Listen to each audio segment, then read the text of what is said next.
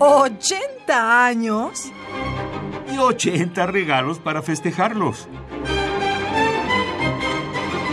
Cada día un regalo musical diferente. Mario Curi Aldana nació en Tampico, Tamaulipas, el 15 de agosto de 1931 y falleció en la Ciudad de México el 15 de enero del 2013. Egresado de la Escuela Nacional de Música, hoy Facultad de Música de la UNAM, fue discípulo de Rodolfo Halfter, de Luis Herrera de la Fuente, Alberto Ginastera, Olivier Messiaen y Karl-Heinz Stockhausen. Además de la composición, se dedicó al estudio de la música tradicional mexicana y fue miembro del Sistema Nacional de Creadores. En 1971, Mario Curi Aldana escribió un requiem en honor al comandante Ernesto El Che Guevara y lo nombró Canto Latinoamericano. Enseguida les ofrecemos de Mario Curi Aldana, quien nace en 1931 y fallece en 2013 en México, Canto Latinoamericano, música del álbum Música Sinfónica Mexicana del siglo XX, editado por Prodisc en 1999. Interpreta la Orquesta Filarmónica de la Ciudad de México y dirige Eduardo Díaz Muñoz.